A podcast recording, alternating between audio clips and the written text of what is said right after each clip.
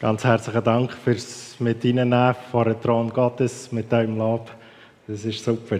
Herzlichen Dank für die Einladung zu euch nach Fellanden, auch zu diesem besonderen Tag, wo ich als externer Gast dabei bin, beim Willkommen für Greuters, für ihre drei Kinder, für Sabine und für Michael. Äh, ich freue mich, dass ich heute darf, äh, an diesem Fest dabei sein darf. Ich bin Leiter von der FG Schweiz und äh, werde das noch bis nächstes Jahr machen und werde dann die Aufgabe weitergeben. Äh, stellt euch mal folgende Situation vor. Äh, Sportunterricht in der Schule. Äh, der, das ist so graue Vorzeiten, als ich mal in der Schule bin. Und äh, Fußball steht da. Dann hat unser Lehrer jeweils Folgendes gemacht. Er hat äh, uns äh, aufgestellt, so in einer Reihe.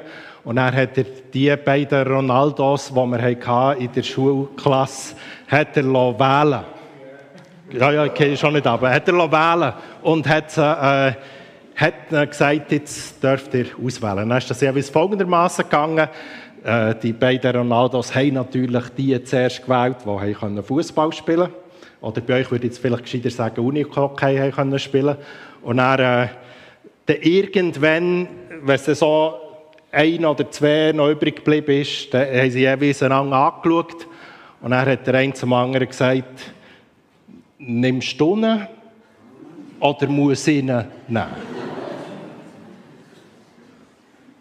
Und er war man erwählt und beschämt gleichzeitig. Weil man genau gespürt hat, dass man zwei linke Füße hat und zum Fußballspielen einfach nicht so geeignet ist. Ich werde jetzt gerade einen Bibeltext äh, lesen. Und äh, der Bibeltext nimmt genau diese Situation auf, dass ganz am Anfang, gerade in diesem Bibeltext steht, dass Gott uns erwählt. Und allen, die ich mal durch die, die, die Wahlgeschichte haben müssen, beim Fußballspielen, wissen ganz genau, wie das wirkt. Und dann denken sie, leck, wenn Gott jetzt auch ist wie der Smart Ronaldo von meiner Schulklasse. Und nach am Schluss sind noch übrig geblieben und er sagt, nimmst du ihn oder muss ich ihn?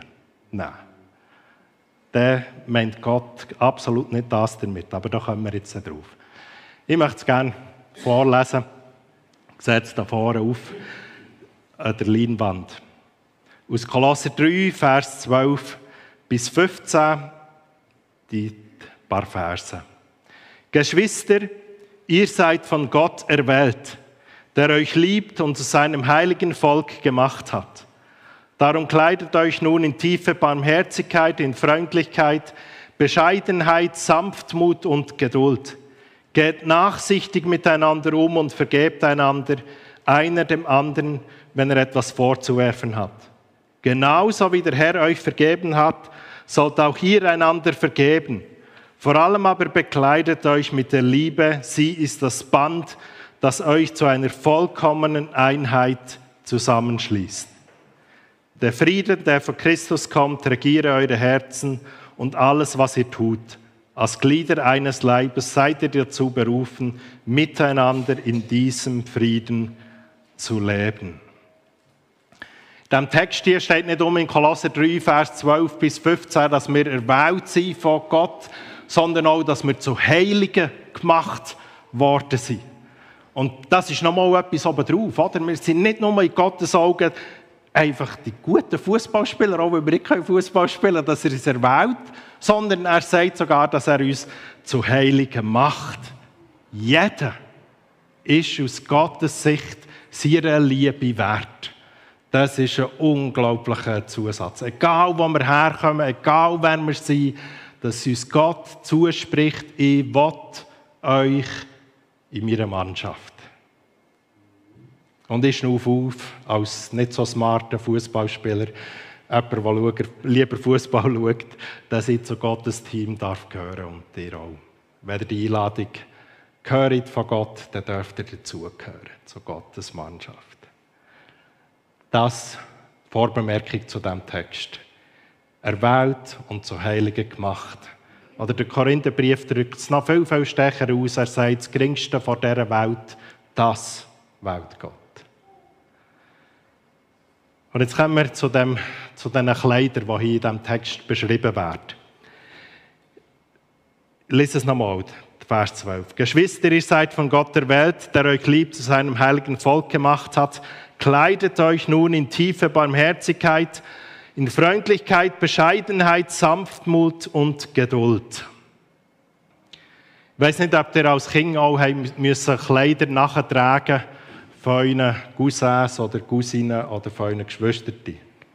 Das ist nicht so schrecklich, sie sind meistens oder immer eigentlich gewaschen. Aber äh, der Stil, wisst ihr, wenn der Cousin zehn Jahre älter ist, so Schläge unten bei den Hosen und dann so bissige braune Rauchregenpullover. Das bringst du als Trauma das Leben lang nie mehr weg. äh, dass die hast müssen äh, für die Schuhe anhaben und so weiter. Und dann kommt die große Frage, ja, jetzt Gott in diesem Text hier davon redet, dass wir Kleider bekommen von ihm für anzuziehen. Die große Frage, passen denn die Kleider? Verhalt, verheilen die Kleider für meinen Alltag? Passen die Kleider für meinen Geschäftsalltag? Passen die Kleider für dort, wo ich als Lehrer oder Lehrer in meiner Schulklasse tätig war? Funktioniert das überhaupt? Weil äh, fünf Sachen werden hier aufgezählt. Barmherzigkeit, Freundlichkeit, Bescheidenheit, Sanftmut und Geduld.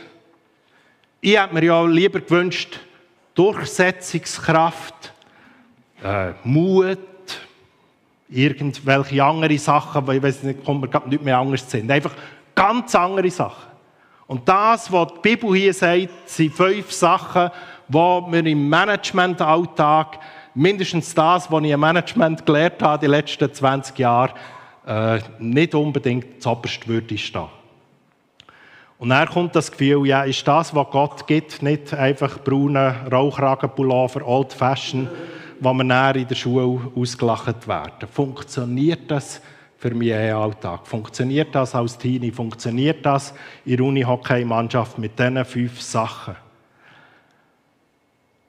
Ich bin tief überzeugt, dass es funktioniert. Ich werde es nach dem Schluss von diesen fünf Sachen, wenn sie ausgelegt haben, noch mal ein bisschen darauf eingehen. Das Erste, was ich sehe, die Bibel sagt, ist Barmherzigkeit. Das hilft uns, manchmal gut zu definieren, was das ist, wenn wir das Gegenteil nehmen. Die Bibel sagt, das Gegenteil von Barmherzigkeit ist Hartherzigkeit. Also wenn wir einer Not von einem Menschen begegnen mit Gleichgültigkeit, mit stoischer Gleichgültigkeit, dass wir sagen, das geht uns gar nichts an. Barmherzigkeit und Mitgefühl entsteht aus einem Gefühl von der Zuneigung. Wenn wir äh, uns wirklich äh, mitleiden über das, was andere beschäftigen. Das hat in der Bibel, im Neuen Testament, dann, wo der Brief geschrieben wurde, so eine philosophische Richtung gegeben, die von den Stoikern. Und ihre grosse Eigenart hat sie auszeichnet, dass sie sich von nichts bewegen wenn sie eine Not gesehen haben, sondern genau dann gleichgültig waren. Das war ihr grosses Credo. Gleichgültig sein gegenüber der Not der Menschen. Und das hat die Leute in der Bibel eben leider auch angesteckt. Wir sehen viel Not und das kann uns anstecken. Und darum fordert uns die Bibel auf, das erste Kleid, das du anlegen ist Barmherzigkeit. Das zweite, Freundlichkeit. Das Gegenteil in der Bibel ist gastlos. Also wenn du nicht gastfreundlich bist, das ist eigentlich das Gegenteil biblisch gesehen. Ja, mit Freundlichkeit kannst du jetzt gar nichts gewinnen. Äh, doch, absolut. Freundlichkeit setzt sich immer durch. Ich fahre etwa 50.000 Kilometer im Jahr mit, der, mit dem Zug um. Und das ist äh, absolut fantastisch, wenn du jemanden triffst als Zugbegleiter, der einfach ausnehmend freundlich ist.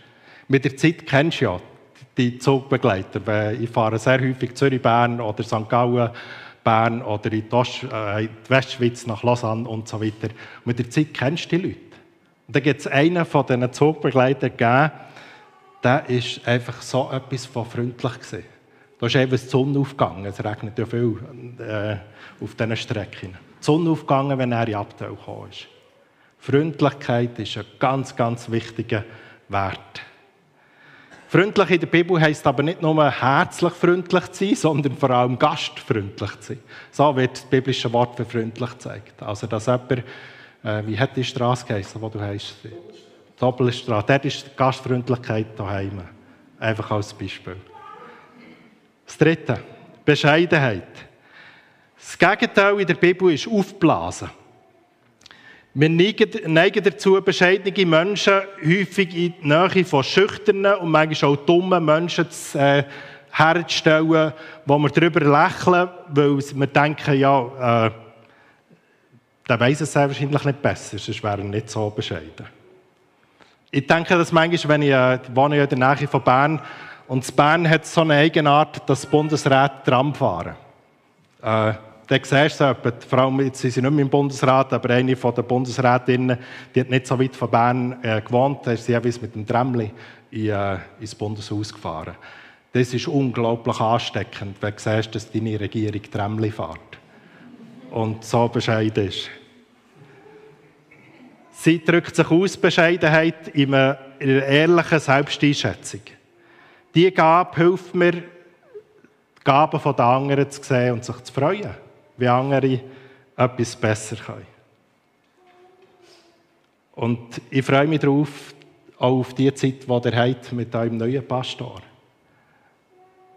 Es ist eben die da, dass man ihn vergleicht mit dem Pastor, der vorher da war.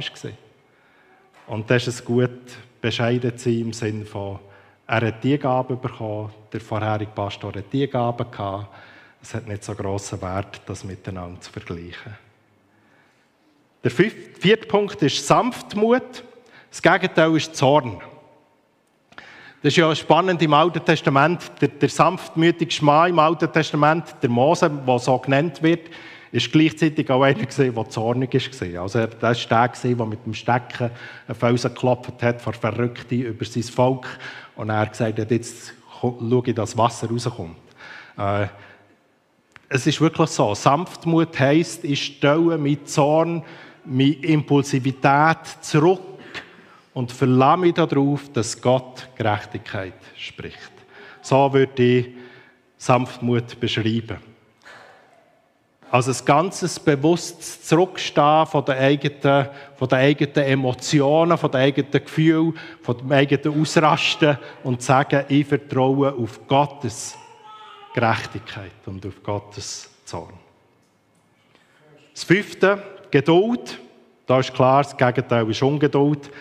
Es hat mal jemand gesagt, es braucht drei Monate, dass ein Kürbiskopf wächst und 20 Jahre, bis ein Eichen gewachsen ist. Das anderes Wort für Geduld ist Stehvermögen, also dass man auch im harten Wind mal bleiben stehen. Geduld ist ein Wort aus der Pflanzensprache, mindestens so wird es von der Bibel her gebraucht und meint auch im harten Boden unter ungünstigen Bedingungen gut können zu wachsen. Das heisst Geduld. Jetzt aber die Frage, für diese fünf Werte? Ja, vor einiger Zeit oder schon vor längerer Zeit immer wieder Tom Peters gelesen. Der Tom Peters ist einer, der ganz viele äh, Leitungspersonen aus den USA beeinflusst hat. Er äh, ist äh, mehreren Orten in den USA Universitäten tätig, ist in der Schweiz auch schon gesehen mit Vorträgen.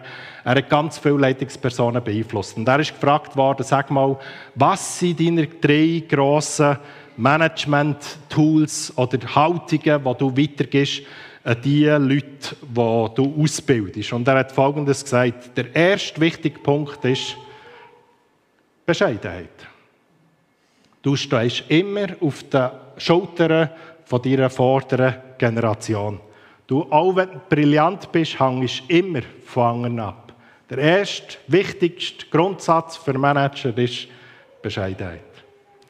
Der zweite ist Tempo. Jetzt hat er das Gefühl, ja, Gas geben natürlich. Aber er meint nicht damit, sondern er meint damit, ein Tempo zu finden, das dich selber nicht überfordert und die anderen nicht überfordert. Und wieder, dieser Wert ist ganz nah bei den fünf Werten, die wir vorhin gelesen haben, dass man darauf achtet, dass man mit seinem Tempo die anderen nicht überfordert. Und das Dritte, kämpfe jeden Tag gegen die Isolation. Irgendwann wirst du in einer Situation sein, wo dir niemand mehr sagt, dass du Fehler machst. Und äh, darum kämpfe jeden Tag gegen die Isolation in deinem nächsten Umfeld oder in dem Umfeld, wo du leitest. Wieder, es ist sehr nah bei diesen fünf Sachen, die wir gesagt haben. ja, was macht man jetzt mit diesen fünf Sachen, wenn es dir nicht so gelingt, die Kleider anzulegen? Ich war äh, mal bei einem, bei einem Gemeindejubiläum gewesen. und habe noch, jetzt habe ich extra ein Hemd an mit blauen Punkten. Ich hatte damals ein Hemd an, das schön weiß war. Und dann hat Spaghetti Bolognese gegeben zum Mittagessen. Und das war sehr weit im Osten. Und ich musste sehr weit heimfahren. So mit einem rot gesprenkelten Hemd nach dem Spaghetti Bolognese essen. Es gelingt uns nicht immer, sanftmütig zu sein. Es gelingt uns nicht immer, bescheiden zu sein. Es gelingt uns nicht immer, all die fünf Sachen, die ich vorher um, äh, gesagt habe, umzusetzen. Und dann laufen wir um, äh, Bolognese gesprenkelt. So, äh, ihr wisst auch das Gefühl, das das auslöst. Vor allem, wenn er noch lange muss heimfahren und er aufs Hemd schauen auch wenn die freundlich sind und er nichts anmerken müssen sie genau, was gegessen hast. Darum äh, ist es wichtig, dass hier der Zusatz auch noch drin steht. Der von der Vergebung. Geht nachsichtig miteinander um und vergebt einander, wenn einer dem anderen etwas vorzuwerfen hat. Genauso wie der Herr euch vergeben hat, sollt ihr auch einander vergeben. Das heißt nach den fünf Kleidern. Der Michi Grüter als neuer Pastor wird jeden Tag wieder neu die fünf Kleider anziehen für seinen Dienst als Pastor. Und gleich wird es ihm nicht gern gelingen, bescheiden, sanftmütig und so weiter zu sein. Und genauso wie das uns in unserem Alltag nicht gelingt, gelingt es auch dem Pastor nicht. Und darum brauchen wir die zugesprochene Vergebung, die wir einander geben.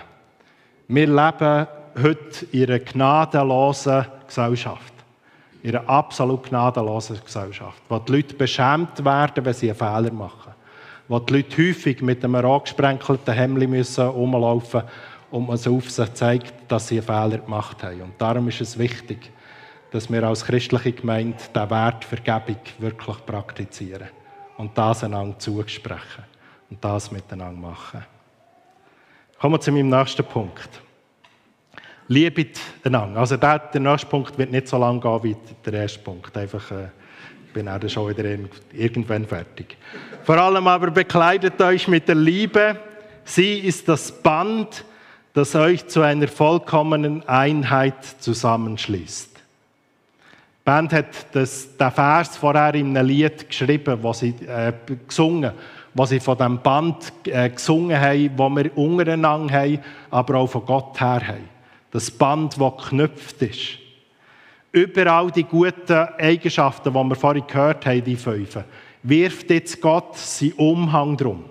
Oder sein Band, je nach Übersetzung kann es beides heißen. Also es kann heißen, er deckt seinen Umhang ringsherum noch oder er haltet die fünf Sachen mit seinem Band zusammen. Das ist spannend, weil wir häufig den Eindruck haben, dass Freiheit dort entsteht, wo wir bindungslos sind. Dort entsteht, wo wir von allem losgelöst sind. Und die Bibel hat ein anderes Konzept von Freiheit. Sie sagt, Freiheit ist dort, wo wir unseren Gott binden. Jetzt wirkt das wie ein Widerspruch. Wie kann man frei sein, wenn man sich etwas bindet? Und das ist ganz entscheidend, was wir uns binden. Weil Gott, der Gott von der Freiheit, der Gott von der Schöpfung, der Gott vom Zuspruch, der Gott ist von der Gnade und von der Freiheit. Darum ist nur bei ihm Freiheit zu finden. Darum ist das, was hier beschrieben wird, das Band, das wir mit Jesus bekommen, das wir mit Gott bekommen, führt schlussendlich in die Freiheit. Auch wenn man den ersten Eindruck bekommt, ja, wenn mich etwas bindet, dann bin ich nicht gebunden. Das ist aber nicht so, weil Gott ein Gott von der Freiheit ist und dort auch Freiheit schenkt. Er ist der, der uns als Gemeinde oder euch als Gemeinde auch der Bräutigam ist und wir Brut. Jetzt ist das ein besonderes Bild, das vor allem aus der Hochzeitssprache sehr bekannt ist. Ich möchte das gerne illustrieren, dass Gott, unser, dass Jesus unser Bräutigam ist und wir als Gemeinde seine Brut. Äh, mit einem Beispiel von einem Ehepaar, das ich, das ist glaube ich schon wieder zehn Jahre her, das ich getraut habe vor zehn Jahren. Und zwar ist das die besondere Situation gewesen, als Pastor hast du ja gewisse Privilegien. Das erste Privileg ist, du darfst zuvorderst hocken und du hockst meistens so, dass das Brutpaar direkt vor dir siehst. Und bei ihnen war es so, dass der Bräutigam der gesessen ist und die Brut dann später hat so reinkommen. Und er ist der gehockt. Dann gestanden. Dann hat die Glocke angefangen um halb zwei, glaube ich, war Und ich habe vergessen abzumachen mit der Sigristin, wenn sie wieder so aufhören mit Glockenläuten. Oder sie haben mir Zeichen gesagt, ich weiss, auf jeden Fall hat sie in ihrer Inbrunst die Glocke läuten Und es ist halb zwei geworden, eins ab halb zwei, 32 und die Glocke hat weiter geläutet. Und ich sehe den, den Bräutigam wieder langsam die Farbe verloren im Gesicht und schlimm. Dann irgendwann hat die Siegeristin Erbarmen gehabt mit uns und hat die Glocke aufgehört zu läuten. Er hat irgendeine Musik angefangen spielen und er Tür aufgegangen und dann ist die Brut reingekommen. Und er, eben das Privileg, wenn du zuvorderst hockst, dann habe ich den Bräutigam angeschaut. Und das ist einfach absolut unbeschreiblich, dem sein Gesicht. Die Farbe ist zurückgekehrt, die Freude, wow, das ist meine zukünftige Frau und so weiter. Einfach alles Glück von der Welt. Und in dem Moment denke ich, genau so ist Gott, der wartet auf uns als Gemeinde. Es läutet auch schon 2000 Jahre, äh, bis er wieder kommt. Es ist schon weit über 2000 Jahre. Ich habe schon lange den Eindruck gehabt, es wäre mal Zeit, wenn man die Welt anschaut, dass Jesus wiederkommt. Aber der kommt nicht. Da läutet immer noch Glocken. Und äh, gleich wartet der Gott auf uns als Gemeinde. Im Epheserbrief heißt es, er schaue die Brut an, ohne Runzeln, ohne Alterserscheinung. Das ist sein Bild, wie er gemeint sieht. Das Band von der Liebe hat er geknüpft mit euch als Gemeinde. Dass er euch sieht, als ohne Runzeln, als ohne Alterserscheinungen, als Brut, die er liebt. Wie der junge Bräutigam, der so lange warten musste, bis seine Frau ist. So wartet er auf uns als Gemeinde. Diese Bestimmung gibt er uns als Gemeinde. Das Band von der Liebe. Ich komme zu meinem letzten Punkt, Vers 15. Dort heißt, der Frieden, der von Christus kommt, regiere euer Herz und alles, was ihr tut. Als Glieder eines Leibes seid ihr dazu berufen, miteinander in diesem Frieden zu leben. Jetzt muss ich noch, äh, werde ich kurz noch politisch. Jetzt die Regierungsfrage. Wir Schweizer sind Spezialisten auf Demokratie. Das heißt, wir haben den Eindruck, wir sind die Regierung selber. Das Volk sei souverän. Das Volk sei die, die bestimmen. Und jetzt heißt es aber hier, wird eine Regierungsfrage gestellt an uns Christen. Wer regiert euer Herz? Der Frieden, der von Christus kommt, regiere euer Herz und alles, was ihr tut. Es geht in der Bibel immer um die Regierungsfrage. Wer bestimmt dein Herz? Welcher Götz bettest an? Wem hast du dein Herz geschenkt? Wem hast du dein Herz geöffnet? Wer bestimmt dein Herz? Lass mich das in einem Beispiel sagen. Habe äh, vor äh, vor gut zwei Monaten eine Medienmitteilung herausgegeben. Ich arbeite neben der FG noch für den Freikirchenverband. Und da haben wir eine Medienmitteilung herausgegeben. Freikirchen entwickeln sich gegen den Trend. Und in der Medienmitteilung ist gestanden, dass äh, ungefähr ein Drittel der Freikirchen stark wächst, ein Drittel bleibt ungefähr auf dem gleichen Stand und ein Drittel verliert Leute.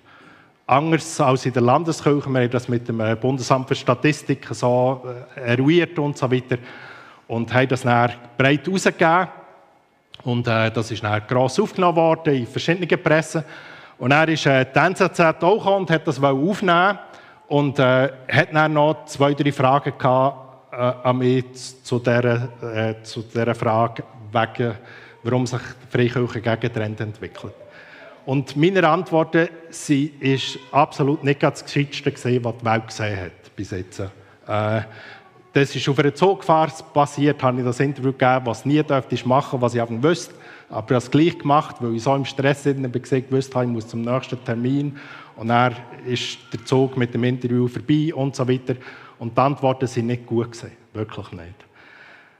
Und äh, dann hat mir Jesus die Regierungsfrage gestellt. Äh, wem hast du jetzt gefallen mit der Antwort? Und dann kommt die Beschämung der noch von den Christen dazu. einer von meinen Kritikern hat mir geschrieben, ein solcher Fehler darf dir nie passieren. Und dann habe ich gewusst, ja, das stimmt, ja, klar. Und dann ist die Frage, wem schenkst du jetzt dein Herz? Der Beschämung, einem verletzten Stolz, ich wollte es doch nur recht machen, was auch immer. Und dann hat mir Jesus gesagt, wem hast du ehren Mich oder die Freikirchen oder dich selber? Und das ist immer die Frage, die uns Jesus stellt. Wer regiert dein Herz? Wenn wir Fehler machen, Spaghetti auf unserem Hemdli haben, Spaghetti-Sauce, dann können wir ganz gern der Angst und der Beschämung und dem Versagen den Platz von Jesus in unserem Herz geben. Brauchen wir aber nicht. Jesus hat uns vergeben. Und dann dürfen wir sagen, Jesus, blöd gelaufen, dumm gesehen, ich habe andere auf, mein, auf meinen Thron gestellt in meinem Herz. Danke, vergisst du mir. Und dann brauchen wir dieser Beschämung nicht Platz in unserem Leben. Und das Gleiche gilt für den Stolz. Wenn wir den Eindruck haben, boah, das ist wieder der Siebensieg, der das geantwortet hat. Nein, hat er nicht. Es ist Jesus, der auf dem Platz ist. Und das ist die Frage, die ich euch gerne mitgeben am Schluss von der Predigt. Wer regiert dein Herz? Hier in dem Text heißt der Friede, so von Christus kommt, der soll euer Herz regieren. Und dann geht es uns am besten weil wir näher dieser furchtbaren Beschämung nicht brauchen Platz geben. Auf der anderen Seite dem Stolz, der Hartherzigkeit, der Unbarmherzigkeit und so weiter. All diesen Gegenteilen von diesen fünf Kleidern, die wir am Anfang angeschaut haben, nicht müssen Platz geben. Sondern dürfen wir wissen, der Schöpfer der Welt sitzt auf dem Thron von meinem Leben. Was kann es Besseres geben? Das wünsche ich euch. Jeden Tag wieder neu. Dort, wo dir vielleicht bisschen weniger als ich mit einem roh gesprenkelten Hemd rumlaufen, dass wir dürfen wissen, er ist der, der uns reinigt. Ich würde gerne beten und er darf ich beten. Gut, dann bete ich. Ich möchte danken, Vater im Himmel, dass wir äh, mit dir zusammen so fantastische Kleider dürfen anlegen Wie Bescheidenheit, wie Sanftmut, wie gastfreundlich zu sein. Danke dafür. Und ich möchte bitten für die, die genau merken, dass es Punkte, wo andere auf der Regierungsbank hocken in ihrem Herz, dass sie wirklich dürfen die dorthin stellen. Und ich möchte bitten für die, die durch ihr Leben, durch ihr Tun beschämt worden sind, weil sie den Anspruch vom Wort Gottes nicht gerecht werden können. Und dann möchte ich dich bitten um deine Vergebung. Und ich möchte dir danken, dass du so gerne einziehst in unser Leben. Und das Beste, was uns überhaupt passieren kann, dass du die Regierungsbank in unserem Herz besetzt. Danke dafür, Jesus. Amen.